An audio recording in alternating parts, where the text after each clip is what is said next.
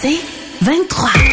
C'est gagné par le Canadien. Ballon remonte à la pointe. Trop tard. Dégagement gratuit. On a Smith qui enlève la rondelle. Il s'échappe. Il est seul. Il s'avance. Il passe. C'est l'arrêt. Deux fois. Jake Garland. Il a pris deux tirs, Cole Smith. C'est parti. Bon match. Bon début de semaine, mesdames, messieurs. On vous souhaite la bienvenue pour ce troisième épisode de Bon match le balado. Salut, Danny. Salut, Martin. On a eu une semaine très chargée, Danny, avec quatre parties pour le Canadien de Montréal, deux lors du dernier week-end, la visite des Kings, la visite du Kraken. On aura euh, les extraits importants qui ont marqué ces matchs et le résumé complet. En deuxième partie du balado Bon match, Danny, est-ce que Cole Caulfield plonge actuellement dans une léthargie? On va entendre, réentendre les propos de Martin Saint-Louis sur cette question. Est-ce qu'il y a des choses à développer entre Caulfield et Suzuki pour permettre de ramener le numéro 22 euh, sur une production plus régulière? Et Slavkowski, il faut pas l'oublier. Parce que lui aussi, est dans l'équation, il est important. Là. Faut pas oublier parce qu'il est maintenant l'ailier euh, des deux meilleurs attaquants du Canadien et il a joué un très bon match notamment à Buffalo. On y reviendra bien sûr avec les progrès que le jeune homme, le jeune premier choix du Canadien fait. Et euh, dans euh, sur la planète hockey maintenant, nous irons à Edmonton. Connor McDavid, il transporte littéralement son équipe qui a une séquence de sept victoires d'affilée cette dernière semaine. Est-ce que les Oilers peuvent défier les statistiques et entrer en série? Est-ce que Connor McDavid amènera son équipe jusque-là? On va développer avec toi, Danny. Mais d'abord, Revenons lundi soir dernier, le 4 décembre, alors que le Kraken de Seattle était en visite euh, à Montréal pour affronter le Canadien. Ça s'est soldé par une victoire de 4 à 2. Le Canadien devait rebondir et on le sait, on a brisé la rotation des gardiens de but dès lors pour ce match contre le Kraken de Seattle on a utilisé Samuel Montambeau et on a remanié quelques combinaisons d'Annie pour le match contre le Kraken. Oui, puis euh, écoute, euh, honnêtement, il y a eu une bonne une bonne réponse de la part des, euh, des joueurs du Canadien parce que à un moment donné, tu, tu cherches justement cette étincelle. Puis le Canadien, il faut bien le mentionner là, c'est c'est ça va en dents Au niveau de la production offensive. Euh, c'est pas nécessairement facile. Puis Josh Henderson était à la recherche de son premier but cette saison. Puis même si euh, c'est un peu ironique, là, il a trouvé une manière de le marquer euh, alors qu'on avait retiré le gardien. L'entraîneur l'avait envoyé dans la mêlée euh, à 6 pour, pour, pour la fin du match alors que l'adversaire avait retiré son gardien. Puis finalement, c'est lui qui a marqué le but. C'était une phase un peu émotive, je trouve, parce que écoute le témoignage d'Anderson, tout ce qu'il a dit après le match, euh, à propos de ses coéquipiers qui l'ont supporté, parce que pour lui, là, écoute, c'est euh, vraiment, il, s'est promené avec un piano sur les épaules pendant plusieurs matchs avec ça. Là. Euh, je pense que c'est le but dans un filet désert qui a été le plus applaudi au Centre Bell depuis quelques années. Les moments marquants de ce match, le deuxième but de Sean Monahan et ce fameux but dans un filet désert qui assurait la victoire face au Kraken. Avantage numérique le Canadien. Caulfield drill, embouchure droite. Garag, on remet la rondelle encore. Suzuki au cercle droit pour Caulfield. À l'embouchure droite. Le tir sur réception. Sean Monahan! son deuxième du match. Et c'est 3-0. Oh, quelle sortie du bâton. Bang! Il n'a jamais arrêté cette rondelle. Parfaitement placée dans l'enclave. La passe était vive, elle était directe et précise. Là-dessus, vraiment, il a bénéficié du talent passeur de Nick Suzuki. Et le gardien n'y pouvait absolument rien. Exécution parfaite. Dodd sur la ligne bleue, remet au cercle droit, Tolvanen lance et arrête du gardien. Dévie au cercle gauche. Bjorkstrand maintient la possession, fait rouler le rondelle, gauche-droite derrière le filet. Tolvanen rate sa passe, c'est repris. McCann à l'embouchure droite du filet. Eberly se tient là, remonte à la pointe. Tolvanen sur la ligne bleue, tire le Dodd, belle arrêt de Montembeau, mais qui éclate. À la rondelle, non, elle est reprise. Dégagement d'Anderson! Et il marque son premier but de l'année! Et voilà! Dans un filet désert! Et tous les joueurs sur la glace sont allés l'entourer, Danny. Écoute, je t'ai dit un peu plus tôt dans le match, ce serait bien qu'il en marque un ce soir, là. Et là, il était temps. Le Canadien s'était fait blanchir à Los Angeles à la fin du voyage en Californie, euh, Danny, euh, à la fin du mois de novembre. Euh, une défaite difficile de 4 à 0. Le Canadien n'avait à peu près pas touché la rondelle lors de ce match-là. Les Kings reviennent au cours de la dernière semaine avec leur fameux système 1-3-1. Ça se termine encore 4 à 0 en faveur des Kings. Et là, 42 lancés dirigés sur Samuel Montembeau. Montembeau qui en était à un deuxième départ consécutif. C'est lui qui avait gagné le match contre le Kraken de Seattle. Ce match-là a soulevé encore une fois beaucoup d'interrogations chez le Canadien de Montréal. Ouais, ben déjà au départ, Martin, ça a été une soirée extrêmement difficile pour les, euh, les jeunes défenseurs du Canadien. Goulet terminé la soirée à moins 3. Euh, c'était pas c'était pas un bon match pour le Canadien. Ils ont euh, ils ont énormément de difficultés à jouer contre les Kings, contre ce style de jeu à lequel tu fais référence là, où on, barricade la zone neutre carrément. Et euh, on a redonné à outrance la, rondelle à l'adversaire à travers euh, différents revirements, différentes situations où on tentait de justement de se faufiler ou de traverser cette, cette fameuse barricade. Donc euh, cette année, c'est peut-être l'équipe la mieux structurée, la plus solide défensivement que le Canadien a affronté.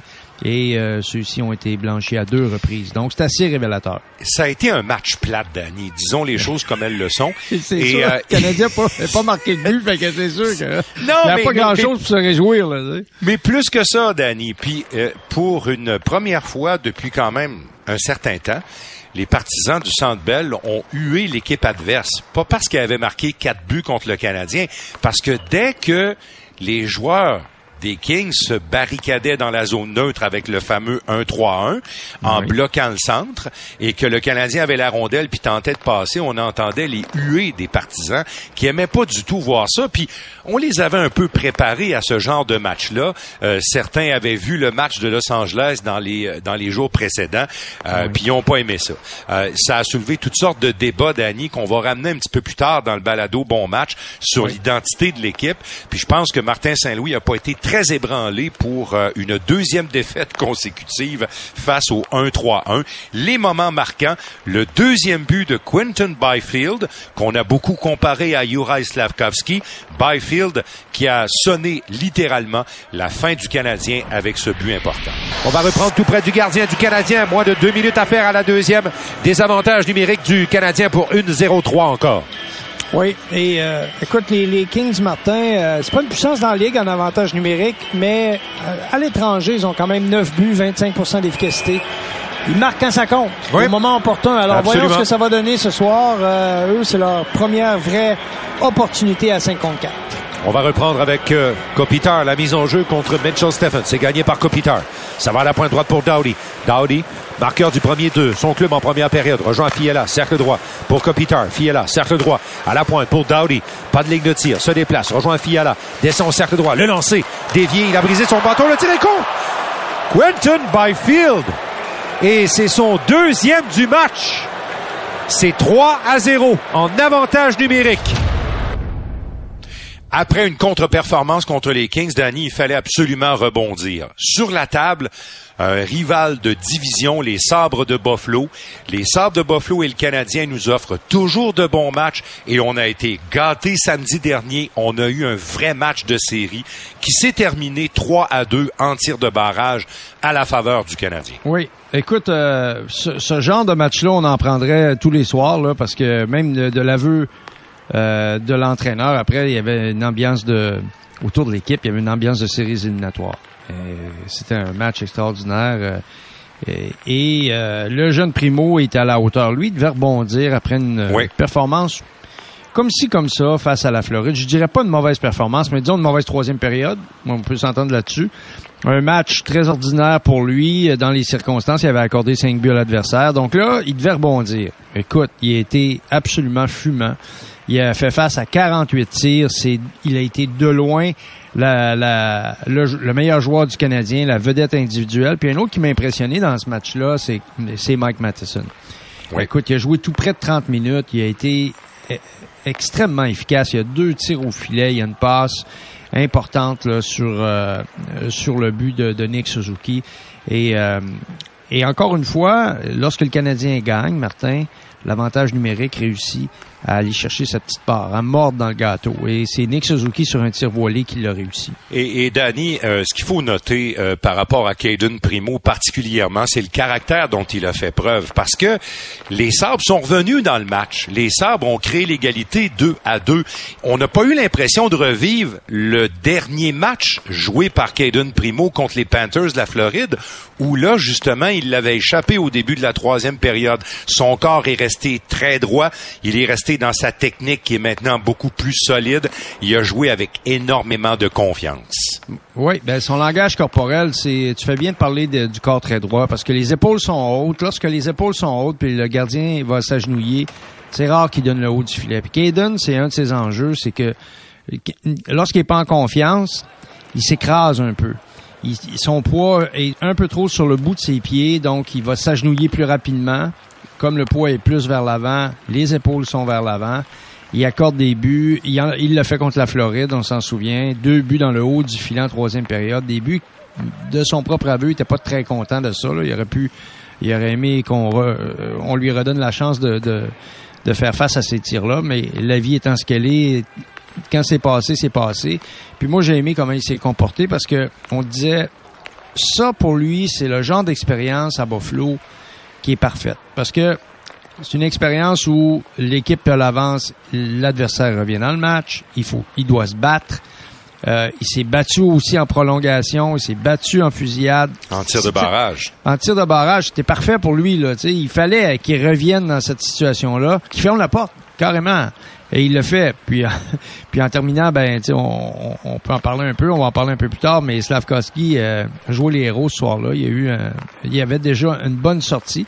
Euh, sur l'ensemble de l'œuvre. Mais écoute, il a marqué le but qui, est venu mettre fin aux hostilités. C'était, c'était la série sur le Sunday. Ça a commencé très fort pour Primo avec un arrêt spectaculaire contre Kyle Okposo.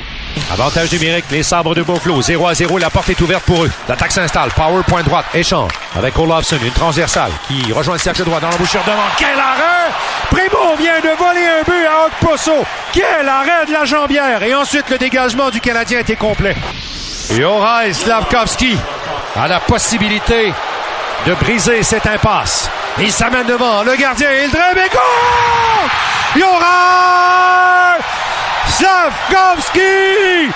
Et le Canadien remporte le point Bonnie.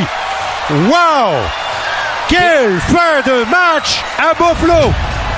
Après la partie, L'entraîneur du Canadien a parlé d'un match de qualité, séries éliminatoires, et il a rendu hommage à Juraj Slavkovski. L'atmosphère sur le banc, toute, la game, là, ça, ça il y a beaucoup de. C'est une game qui s'est passée dans les tranches. Il y avait, un feeling de, de playoff. fait que. non, écoute, c'était pas. Euh, euh, j'ai aimé comment on s'est battu à soir. C'était une grosse game pour Primo. Euh, désavantage numérique. Euh, puis c'est pas une game parfaite, puis on n'en jouera pas de game parfaite, mais on a trouvé une manière d'aller chez deux points. Hey, Slavkovski euh, joue du bon hockey par les temps qui courent, euh, Martin. Puis ce soir, il a mixé un peu de tout, euh, l'émotion du jeu physique, puis il est allé chercher un but en fusillade. J'aimerais que tu nous parles de lui un petit peu. Ben, je pense qu'il commence à avoir beaucoup de confiance. C'est la première fois qu'il scorait dans un shootout. Non, c'est la première fois. C'est la première fois qu'il se battait.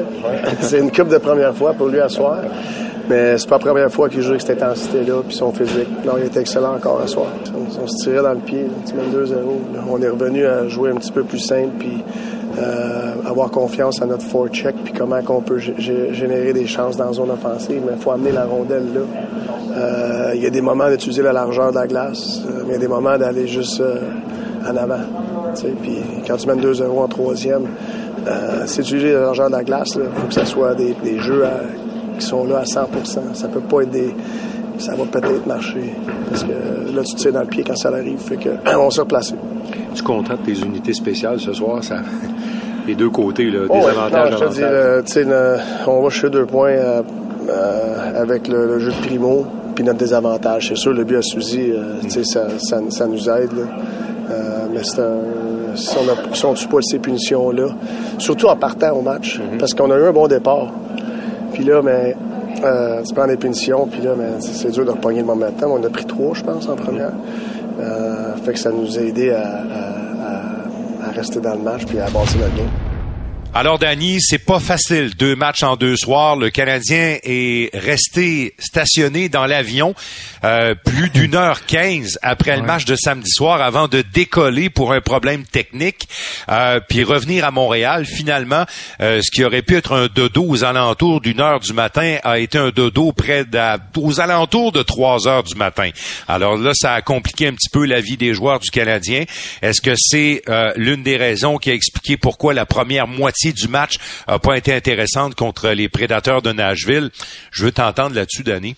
Ben, le Canadien, euh, puis tu sais, on peut on peut regarder ça comme on veut, mais c'est toujours la même chose. C'est comment tu es capable de, capitaliser sur tes, tes, opportunités tôt dans le match. Moi, je pense qu'en première période, le Canadien a pas été en mesure de capitaliser sur l'avantage numérique. C'est là où le bas blesse. C'est, on peut regarder ça de toutes les façons pour moi, c'est assez évident là, que euh, le match de face à, euh, Nashville, c'était une opportunité euh, en première période de, prendre le contrôle lorsqu'il y a eu les nombreuses pénalités. il y a aussi qui a, donné un double échec à Gallagher, qui d'ailleurs, Gallagher était omniprésent, il a fait du bon travail dans l'enclave, il était il était là toute la soirée, il a 10 tirs au filet, écoute, il était partout là. Alors lui a provoqué des situations, mais le Canadien, par la suite de ces, situations-là, n'a pas été en mesure d'en tirer avantage. Et ça, moi, je pense que ça, c'est, c'est l'affaire la plus importante à retenir. C'est souvent une question de momentum. Tu parles souvent d'aller placer du trafic devant le filet. Le but qui a ouvert la marge pour les prédateurs de Nashville, c'est venu d'un lancer de la pointe, puis entre le tireur et le gardien Jake Allen, il y avait trois joueurs des prédateurs de Nashville, puis le dernier était Colton Sissons. On écoute. Sortie annulée par euh, le travail de Trennan. On remet à la pointe. Un lancé de Fabre. Tournement et Colton Sissons, c'est son deuxième du match. C'est 2 à 0. Une rondelle abandonnée à la droite du gardien du Canadien. Danny, le Canadien a commencé à se réveiller vers la fin de la deuxième période. Et qui s'est réveillé? C'est Brendan Gallagher. Il est allé se mettre le nez dans la moutarde. Euh, il est allé déranger euh, le gardien de but euh, des Prédateurs de Nashville, qui avait euh, Saros, qui avait quand même une très bonne performance. C'est un bon gardien, mais avant que Gallagher mette son nez directement dans le filet avec lui aussi dedans, Saros avait eu la vie assez facile. Puis ça, ça arrive souvent chez le Canadien. Ouais, on, on, parlera jamais assez de la présence au filet. Euh, moi, je, je, puis tout à l'heure, on va parler des problèmes de, de offensifs de, de Cole Caulfield. Puis il, y a des causes à effet là-dedans. Il, y a, une manière de regarder les choses. Puis c'est sûr que si t'empiles les joueurs un par-dessus l'autre devant le filet, il y a personne de récupérer le retour de lancer. Ça prend une certaine profondeur, une distance entre les joueurs, mais mais cette présence, elle est, elle est essentielle, elle est vitale. C'est ça, hier, euh, lors du dernier match, lui, là, il, il, a, une chance en or. C'est que c'est deux, il y a deux de ses coéquipiers qui occupent les deux défenseurs devant le filet. Puis lui, il est le troisième attaquant. Fait que je dis, quand tu dis une surcharge, mais il y avait, il était bien placé pour pouvoir utiliser son bâton. Alors, la présence au filet, c'est jamais agréable pour un, gardien de but. C'est jamais facile de gérer ces situations-là. Et hier, Jake Allen, qui malgré un très bon match, a cédé sur une séquence où justement il y avait surcharge devant le filet plus une déviation. Pour ça, le Canadien ne le fait pas assez. Bien évidemment, le Canadien a tenté de revenir dans le match. Euh, Evans a marqué un but à la fin de la deuxième période, mais celui qui a mis la table pour ce but-là, c'est Gallagher, parce que quand il est allé déranger Saros, ça a mêlé les plans un petit peu du gardien des Prédateurs, ça l'a rendu peut-être plus anxieux, plus nerveux, et on sait comment tout ça s'est terminé. Contre-attaque maintenant. Matheson arrive au cercle gauche. Laisse de disque derrière. Un bien jeu tourniquet. Arrête Saros. Mais l'équipe devant. Et bon! Oh, mais là, Gallagher était dans le demi-cercle, ah, Il n'y aura pas de but là-dessus. Il y aura appel là-dessus. Il y aura appel. Écoute. Assurément. Due to goaltender interference, we have no goal on the play. Voilà. L'attaque se dessine. Monan remet en territoire central pour Matheson. Au point central, voilà Evans. Attaque la ligne bleue. Belle passe dessinée à Monan. Evans reprend dans l'enclave. Tient de réveil. Jake Evans! Et c'est 2 à 1. Danny, Gallagher a commencé le travail. Exactement. Exactement.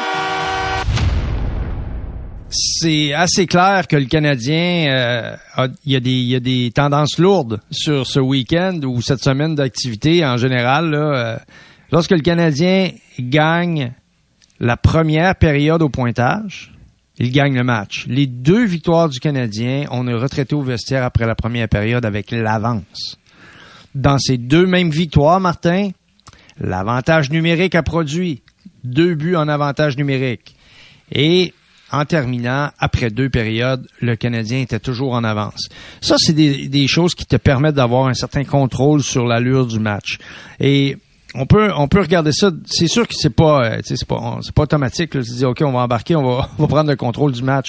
Mais il y a des choses qui reviennent. Contre Seattle, le, but de Pearson, on n'en parle pas beaucoup là, mais Gallagher fait des à rondelle, Pearson récupère le retour de lancer, ça porte la marque 2-0.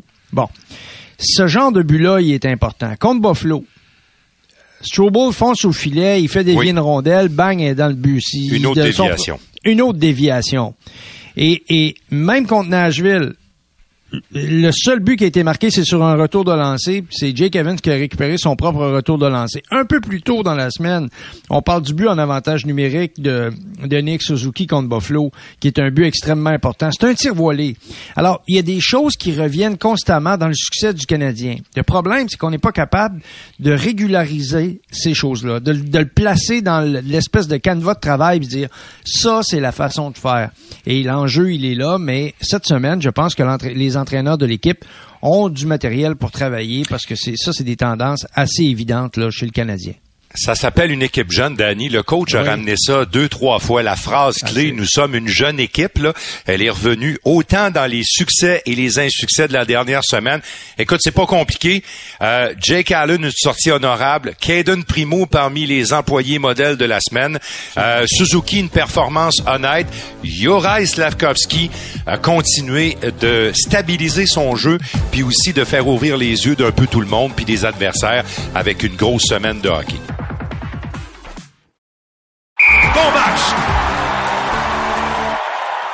Juraj Slavkovski, Danny, commence à se définir de plus en plus. Se sert de son physique, il travaille le long des rampes avec la rondelle. On sent voir une chimie arriver finalement avec ce premier trio. Mais plus que ça, on dirait que Slavkovski commence tranquillement à trouver à quoi il va ressembler comme joueur de la Ligue nationale. Oui, c'est, vrai que de plus en plus, il y, a des, il y a des tendances dans son jeu, des choses qui commencent à se, à, se placer, à, se cristalliser. Donc, on voit, là, par exemple, le long des rampes, on voit son, son travail euh, en contrôle de rondelle. On voit son travail sur la pression euh, des, sur les défenseurs, sur la, la rondelle, lorsque l'adversaire est en possession de celle-ci. On voit aussi sa grande force physique sur les protections de rondelles et les batailles en espace restreint, son engagement en défensive, etc. Ça, c'est des choses qui sont clairement établies et ça commence à apparaître. Il y a, il y a tu sais, je regarde ces chiffres. Hein, de façon générale, il y a six tirs, il n'y a pas de but. Euh, par contre, et, au cours des, de la dernière semaine, il y a quand même quatre mises en échec. Il a, il a, il a, il a bloqué trois tirs. On voit là, que c'est un joueur qui commence à trouver un petit peu plus sa place. Là où il y a des choses vraiment à améliorer, malgré l'émergence du jeune homme, c'est sa présence au filet, Martin. Ouais. Parce que tout à l'heure, on va parler de Caulfield, puis c'est de cause, c'est une situation de cause à effet. Parce que tu peux pas demander à un joueur offensif de battre le gardien sur un tir direct. C'est très difficile. Ça arrive, mais ça arrive pas souvent. Tout à l'heure, je faisais référence un peu plus tôt à tout ce qui se passe là sur euh, bon les tirs déviés, les tirs voilés, euh, euh, les redirections, les, les tirs passes, tout ça là. Nous autres, on, on regarde des matchs des fois puis on se dit mais oui mais comment tu peux pas demander, même si c'est Caulfield, tu peux pas lui demander de marquer des buts quand le gardien est placé, il est direct devant toi, puis t'as as un tir euh, cadré. Ça, marche pas, là. Les tirs hors l'aile, il y en a trop. Moi, je pense qu'il n'y a pas assez de présence au filet, et je pense que Slavkowski est au cœur de ça. La vitesse à laquelle il décoche ses tirs, c'est encore à travailler. Sa réception de passe, souvent, il échappe la rondelle au moment où il doit capter une passe pour décocher un tir ou pour rediriger. Alors, la charge au filet, présence au filet, vitesse des tirs, euh, qualité de réception, c'est encore des enjeux majeurs pour le jeune homme. Euh, puis je te dirais, en terminant, même si je l'ai souvent dit, là, encore plus du côté gauche. Quand il est sur son côté naturel, la rondelle sort pas de son bâton. Puis, euh, puis en même temps, Danny, on a réalisé qu'à 19 ans, il peut l'assimiler certains soirs puis l'oublier tout de suite le lendemain. On a vu ça le, week-end Je dernier. comprends. Puis, puis tu sais, la confiance arrive avec un but en tir de barrage. Puis là, on a vu que dimanche soir, il a recommencé à essayer de faire un peu de dentelle dans son jeu, Oh, oui. puis sortir de ce qui est en train de bâtir tranquillement, pas vite. Mais c'est ça, euh, prendre la décision de développer un jeune dans le grand club, c'est exactement ça. Mais je veux juste ajouter quelque chose là-dessus, Martin. Moi, je pense que le capitaine a une responsabilité aussi. Parce que lui, c'est le joueur de centre, c'est le leader de, pas juste du trio, c'est le leader de l'équipe. Tu sais, à un moment donné, là, si tu veux avoir du succès, et quand tu te parles, là, c'est, pas toujours d'aller placer un et placer l'autre pour le jeu tic-tac-toe, là. Tu sais, lui, c'est un gros joueur. Il, il doit aller au filet. Beaucoup plus. Actuellement, là, on lui donne peut-être carte blanche, j'en sais trop rien. Mais Nick Suzuki, lui, là, il, à un moment donné, c'est à lui à aider le jeune à dire, ben, regarde là, là, ça nous prend une charge au filet, ça nous prend une présence au filet, il faut trouver une manière de. C'est sûr que c'est pas Cole Caulfield qui va aller se stationner devant le filet, mais, mais tout à l'heure, je vais y revenir parce que lui, dans les ingrédients de succès de Cole Caulfield, il a besoin de ça.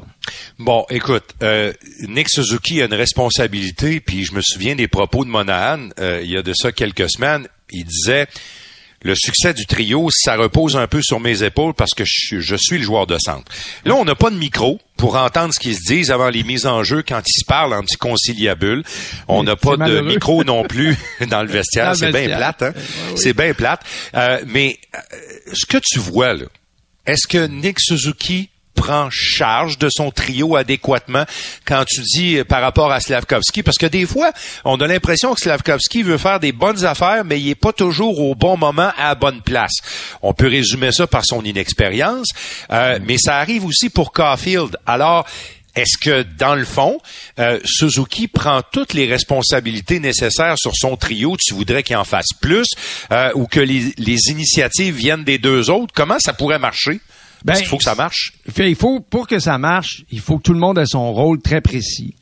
Puis moi, je comprends que Slavkowski, la récupération de rondelles, le, le- euh, tout ce qui est euh, bagarre le long des rangs pour aller chercher les rondelles, ça lui appartient. Puis il prend déjà pas mal de responsabilités. Mais je pense que le, le joueur de centre doit s'assurer qu'il de, de mentionner qu'il doit avoir une présence au filet que c'est important. C'est pas toujours Slavkowski, là. Ça peut, il faut que ce soit le joueur le plus près de, du filet qui va, qui va devant le filet. Tu sais, si tu peux pas aller devant le filet si- c'est toi qui es le plus près de la rondelle. Tu t'en vas chercher la rondelle. L'autre, Ouais. il il bon, c'est c'est comme une espèce de, de, de travail à trois. Tu peux pas dire, toi, tu t'en vas toujours devant le filet. C'est pas comme ça que, que les choses euh, se synchronisent parce qu'à un moment donné, il manque un petit peu de ça. Mais la responsabilité ultime, c'est le joueur de centre qui l'a. C'est lui le, le cœur du trio.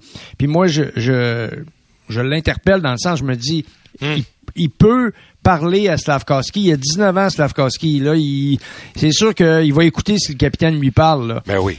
Puis à un moment donné, lorsque le propos, Martin, vient de tes coéquipiers, même pour Caulfield, de lui dire, vas-y au filet. S'il faut, s'il agisse de cette façon-là, d'après moi, le message est encore plus fort que celui de l'entraîneur. Ben écoute, soit le capitaine de l'équipe, soit aussi le capitaine de ton trio. Dans le fond, c'est ce qu'on dit pour pour Nick Suzuki. Danny, euh, Cole Caulfield a seulement sept buts actuellement. Il a joué 28 matchs. Euh, il a joué tous les matchs du Canadien. Il en a pas manqué un. Il y a aussi une statistique que tu as relevée. euh, en avantage numérique à 5 contre 4. Son dernier but date du 11 octobre. Ça, c'est au début de la saison contre les Maple Leafs de Toronto. Il en a marqué après en supériorité numérique, mais c'était à 4 contre 3, notamment des buts victorieux en prolongation. Bien sûr, à ce rythme-là, les gens qui pensaient que Cole marquerait 50 buts cette année, là, je vous le dis, s'il conserve le même rythme et qu'il n'est pas blessé, là, qu'il joue les 82 matchs, il va avoir de la misère à faire 30 buts. On va être dans la zone entre 25 et 30. Tandis que l'an passé, avant qu'il y ait ce problème d'épaule qui a mis fin à sa saison, il se dirigeait dans un rythme où on aurait pu dire sur 82 matchs, là, avec une équipe qui jouait plus ou moins bien malgré tout, là, il s'en allait vers un 35-40 l'année passée. C'est ce qui a fait en sorte que les ambitions ont grossi concernant Cole Caulfield. Avant de t'entendre, samedi matin, le jour du match contre les Sabres de Buffalo, on a parlé à Martin Saint-Louis de cette situation. Parce que la veille, il a dit, on demande des affaires plus larges à Cole Caulfield.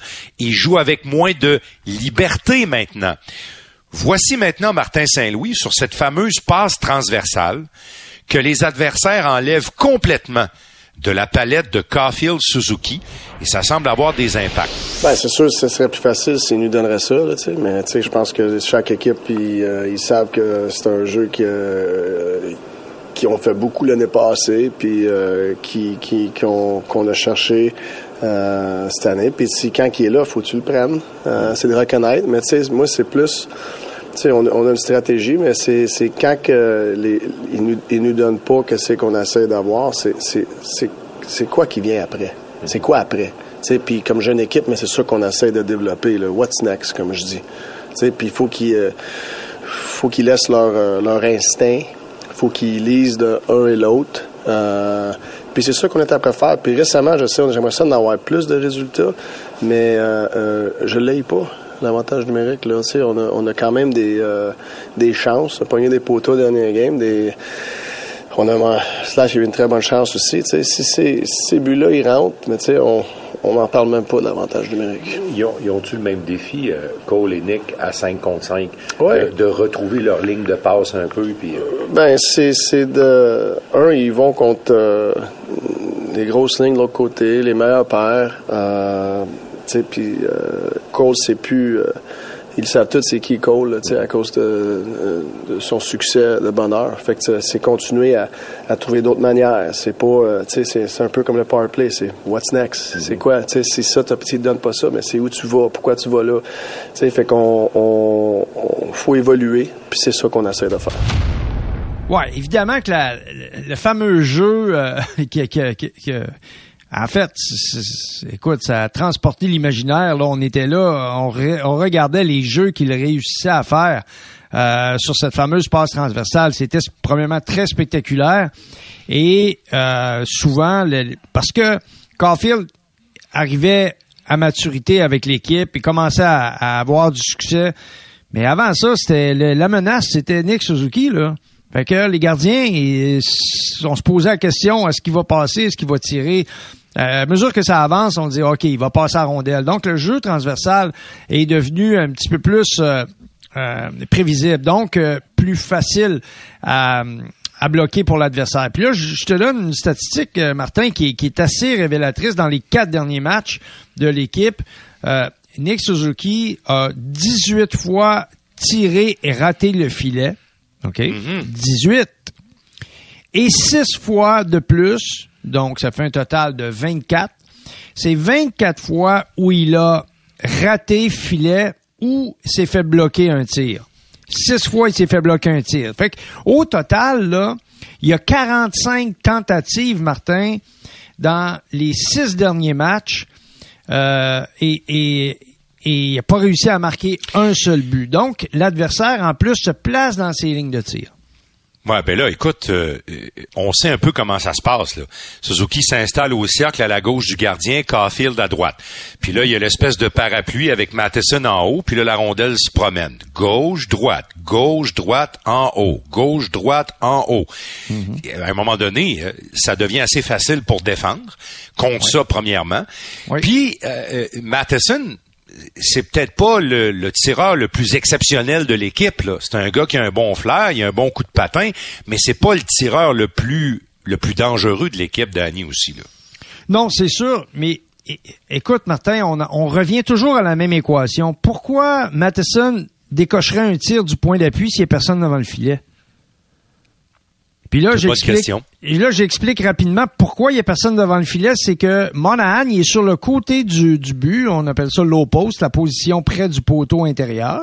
Oui, à la porte gauche, là. Ouais, à la porte gauche, pour donner une option à Nick Suzuki. Parce que si Nick Suzuki a la rondelle puis que le, défenseur monte vers lui, ben là, il peut donner la rondelle à, à Monahan et créer de l'espace pour avoir un 2 contre 1 en bas là et là ça permet à là ça permet à Caulfield peut-être d'avoir une opportunité. Mais cette, option-là, elle est, elle est bloquée. Elle est bloquée pour plusieurs raisons. La première, c'est que on la connaît. Et deux, c'est que Monahan n'est pas assez agressif avec la rondelle. Il est trop souvent dans la zone arrière, donc il se cache un peu dans l'arrière du filet, mais quand c'est le temps de revenir, il n'y a plus de place.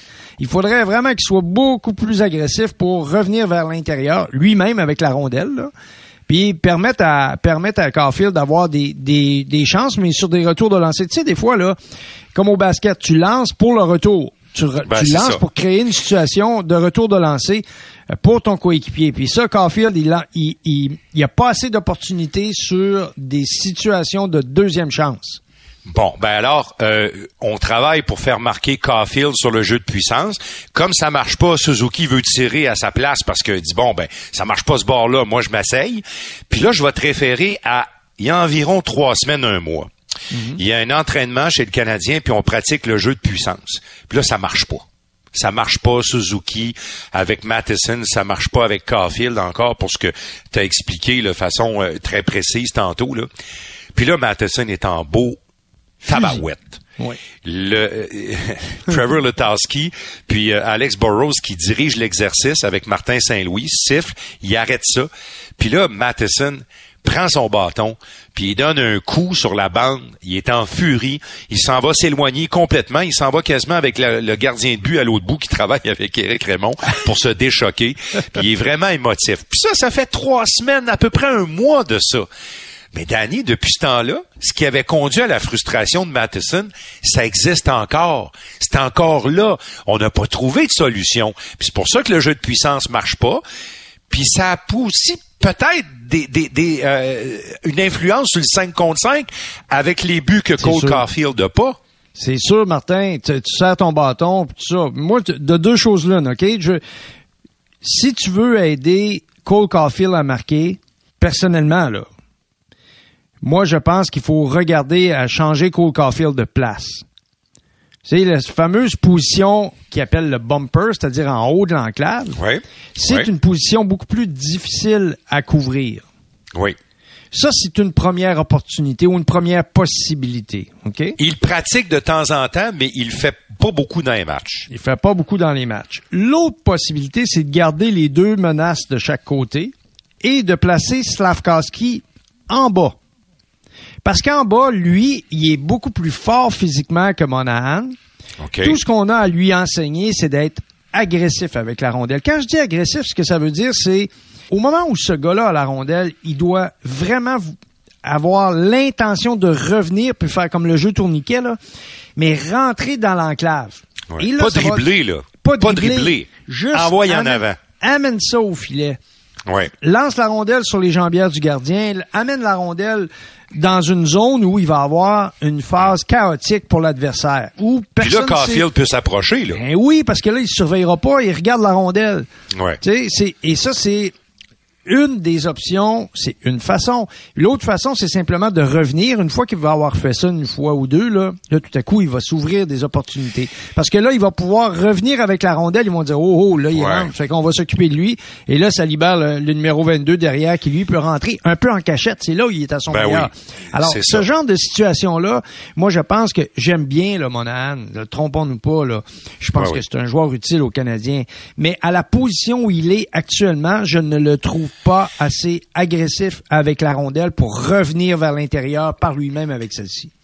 Euh, je, voulais qu'on le réentende.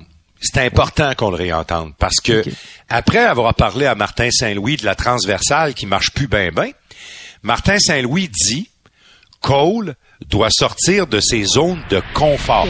Oui, ces endroits naturels, ils vont se présenter. Tu sais, mais tu sais, tu sais pas quand est-ce qu'ils vont se présenter. tu sais. Puis fait que, tu sais, quand, quand, quand la game te demande de pas aller dans ta place confortable, mais faut que tu y ailles dans, ta- dans, dans les autres endroits. Mais de temps en temps, tu vas te retrouver dans ta place. Puis là, mais, euh, tu sais, tu- il est dangereux de sa, de sa place. tu sais, Mais les équipes sont, tu sais, sont, sont, sont alertes. Puis, euh, puis c'est continuer à code d'évoluer puis de trouver d'autres manières. Danny, ce serait où les zones où Cole Caulfield peut aller puis qui est plus dans sa zone de confort? Ben, premièrement, c'est pas en périphérie. Il passe trop de temps en périphérie. Euh, je pense qu'il peut charger le filet à l'occasion. sais, il se place toujours à côté pour avoir la, la, la passe, puis ça, c'est sa zone de confort, pour avoir le Mhm. tir, le tir euh, qui se décoche là, rapidement, le tir appuyé. Euh, même et des fois, c'est un 3 contre 2, puis c'est lui qui est dans le corridor central, il est ralenti de patiner pour être comme un- une espèce de joueur en retrait. Dans, dans l'ancien temps, il appelait ça le trailer. ben oui. tu sais, il restait en arrière. Mais non, va au filet. Il y a de l'espace pour rentrer, rentre, va au filet, fonce au filet. Change la, change ta, ta façon d'a- d'attaquer le filet. Il attaque toujours le filet de l'extérieur vers l'intérieur. Oui. Il attaque le filet directement de l'intérieur. C'est sûr que tu vas amener une autre dimension. Moi, je pense que c'est ça que l'entraîneur veut dire. Il veut dire aussi d'aller chercher des deuxièmes chances. Et pour ça, c'est ce que je te disais tout à l'heure, on référait à Ouais. ça. Slav Koski doit lui aussi aller au filet quand il en a l'opportunité pour dégager, pour créer de l'espace pour son coéquipier. Ça, c'est l'autre élément. Puis le troisième, c'est un avantage numérique. Je l'ai expliqué tantôt, là, c'est qu'il faut, à un moment donné, là, ils disent le jammer le net, il faut amener les rondelles au filet pour créer du créer de la confusion. Puis là, c'est là que euh, Cole peut rentrer à cachette un peu en arrière puis Ben venir oui. chercher des retours de lancer. Là, je me ferme les yeux, Danny, là, puis j'imagine les gens qui écoutent notre balado Bon Match, là. Puis sais-tu comment certaines personnes pensent? Là, ils se disent, bon, encore un compteur de but qu'on n'apprécie pas à Montréal, on veut y casser la tête avec le jeu défensif, puis fait attention. Ben, vous voyez, là, il fait attention. Ben, comme il fait attention, il y a juste sept buts. Alors, arrêtez de dire de faire attention. Les gens qui nous écoutent, Danny, ils pensent comme ça. Ils visualisent qu'on est en train d'empêcher Caulfield de s'exprimer. Que quand il s'exprimait, il marquait des buts en masse. Puis là, il s'exprime un petit peu moins, il en marque moins. C'est sûr que les gens dans leur tête, ils font cette équation-là. Là. Ben, c'est un peu euh, c'est un peu biaisé parce que il y a personne qui empêche euh, Cole Caulfield d'aller au filet, il y a personne qui empêche Cole Caulfield de, de, de faire des jeux avec la rondelle. Je pense que ce qui nuit à Cole actuellement, c'est qu'il passe trop de temps en périphérie. C'est à un moment donné, il faut être réaliste. Les buts, ils se marquent en avant du but. Ils se marquent pas sur le côté puis en arrière. De temps en temps, tu as une opportunité parce que tu as réussi à battre l'adversaire sur un jeu transversal ou sur un jeu surprise, disons ça comme ça. Mais de façon générale, c'est pas ça qui se passe. Ce qui se passe, c'est que euh, il faut briser des structures défensives. Il faut aller dans le- la, la zone qui est payante. Puis la zone qui est payante, elle est, elle est, euh, elle est surchargée. Il y a du monde dans cette zone-là. Alors, lui a besoin d'aide parce que c'est pas un joueur de grosse stature. Puis c'est pour ça que Slavkovski est sur le trio. Puis moi, je pense que lui a avantage à être plus souvent au filet. Et si Slavkovski est plus souvent au filet, Martin, je te garantis une chose, euh, la léthargie, elle va se terminer. Il y a deux affaires, Danny. Pour moi, moi, je pense que Martin Saint-Louis se voit encore à travers Cole Caulfield. Euh, ça a été comme ça la première minute qu'ils se sont rencontrés quand Martin a dirigé le, son fameux premier match contre les Capitals de Washington. Je pense que ça, c'est pas parti. Il se voit encore à travers Cole Caulfield. Puis comme Martin Saint-Louis, c'est un joueur qui était combatif à sa façon, puis c'est un joueur qui était utile à son équipe, puis qui faisait pas de gaffe, puis qui pensait pas juste à aller marquer des buts. Je pense qu'il veut encore transposer ça chez Caulfield. Puis à long terme, ça fait peut-être mal là, là, mais à long terme, ça va payer pour le Canadien parce que tu veux pas d'un joueur qui oublie sa défensive, puis que tu vas mettre ça à glace quand ça va compter pour les séries, puis quand le Canadien, le fruit va être mûr, là, puis qui va te coûter tellement de buts que ce qui va marquer donnera pas grand-chose. Ben, si tu si tu le regardes comme ça en termes de projection, tu as tout à fait raison. Euh, moi, je suis plus dans le présent là, mais euh, si on regarde à long terme, l'école l'école du hockey là, de la Ligue nationale, ce qu'on est en train d'enseigner à Cole Caulfield, et il réussit très bien, c'est d'avoir un sens des responsabilités dans toutes les phases de jeu. Mais ça, c'est pas seulement à Cole à qui on demande ça. Là. On demande ça à tous les joueurs. On demande à Slavkowski. Slavkowski bloque des tirs, va chercher les rondelles, etc. On n'en parle pas de ça. Là. Mais il demande à tout le monde. Là. Mais chose certaine, c'est que c'est tu as tout à fait raison de dire qu'on peut pas on peut pas s'attendre à avoir un joueur arrivé en série qui est un marqueur de but, dire OK, marque des buts, les autres vont défendre à ta place. C'est pas comme ça que ça fonctionne, malheureusement. Euh, donc, euh, c'est encore un peu le projet de Martin Saint-Louis, Cole Caulfield, Danny? Ben, le Canadien de Montréal, c'est le projet de Martin Saint-Louis, mais Cole Caulfield peut-être encore plus pour les raisons que tu as évoquées tantôt. Euh, Danny, euh, la prochaine semaine est intéressante pour le Canadien parce que euh, aussi court que ça puisse paraître, là, Le Canadien va jouer ses deux derniers matchs cette semaine devant ses partisans en 2023. Mercredi, les Penguins de Pittsburgh qui vont nulle part actuellement, les Penguins de Pittsburgh. Il y a une affaire qui marche dans cette équipe-là, c'est le gardien de but Jarry. Le jeu de puissance marche pas. Euh, Carlson, euh, Crosby, Malkin, on dirait que la chimie prend pas. Euh, puis la semaine va se terminer avec un match contre les Islanders. Les Islanders ont toujours représenté une espèce d'énigme pour le Canadien, mais le Canadien parfois trouvait le moyen d'ébattre.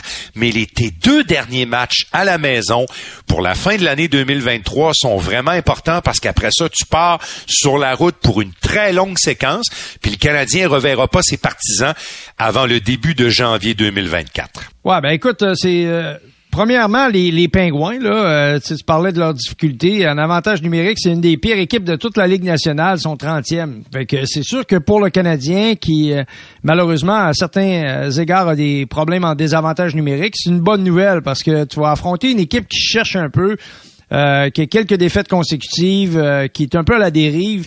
Euh, et une équipe offensive comme celle des Pingouins avec des grandes vedettes, si t'es pas capable de produire offensivement, c'est en avantage numérique, c'est sûr que ça a un impact sur ton offensive en général. Danny, on s'en va prendre l'avion, puis on s'en va à Edmonton pour la planète hockey.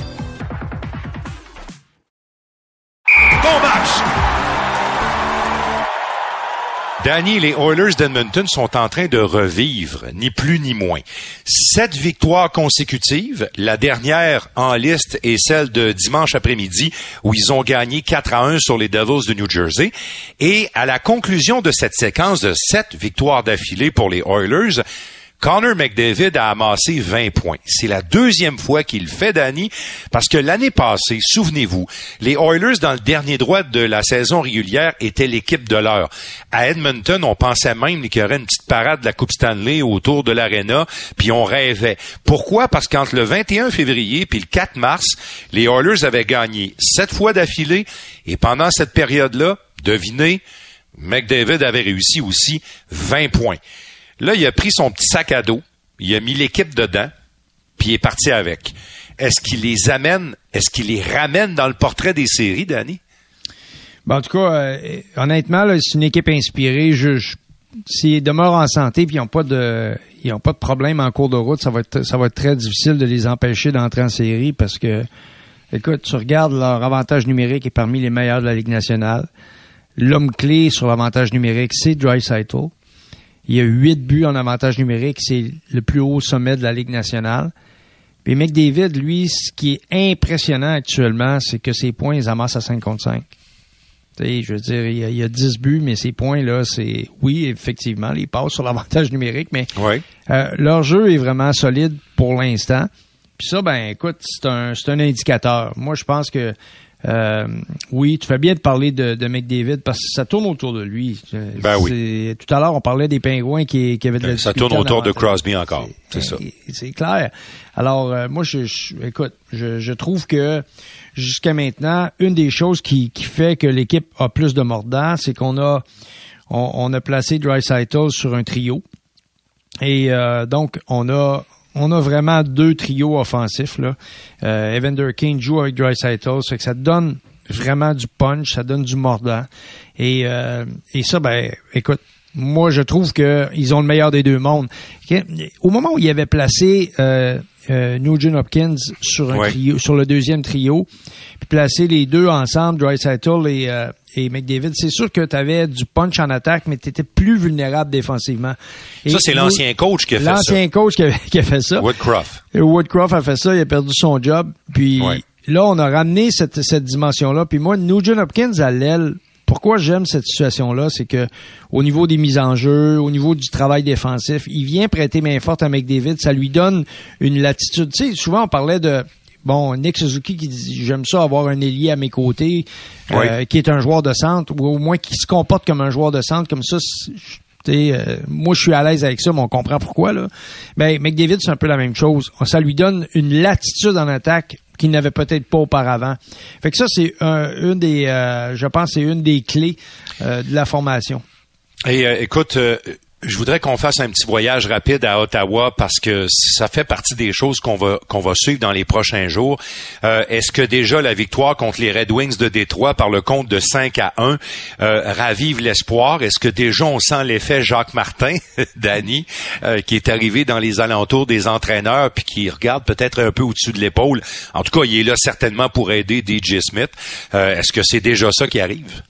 Ben, moi, je te dis, là, trois, quatre matchs, si, euh, le, si les, les, euh, les, sénateurs accordent deux buts au moins pendant trois, encore pour la semaine qui vient, là, on, va pouvoir se reparler de ça. Dans notre prochaine balado, on va on, on, sera plus attentif sur le comportement de cette formation-là. Tu sais, quand même, là, ils ont perdu Chabot. C'est quand même pas une, une petite perte. C'est une lourde perte à Ottawa.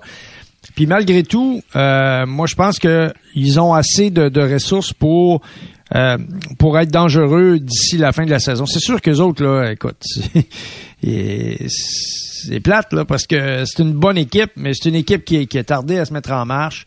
Et puis, euh, moi, bon, euh, on sait très bien que je, je, je doute fort que qu'Ottawa soit capable de remonter, même si c'est une équipe qui, à ce point-ci, Écoute, ils, ils, ont cinq à six matchs en main sur à peu près tout le monde. Ben, c'est ça. C'est ça qui rend ça possible. Puis sais-tu quoi, Danny, ce qui est intéressant, puis euh, euh, tu pourras enchaîner si tu veux, là, mm. mais le destin des Oilers, puis le destin des sénateurs semble un peu lié. Puis pourquoi c'est lié? Parce que il y a un point en commun entre les deux.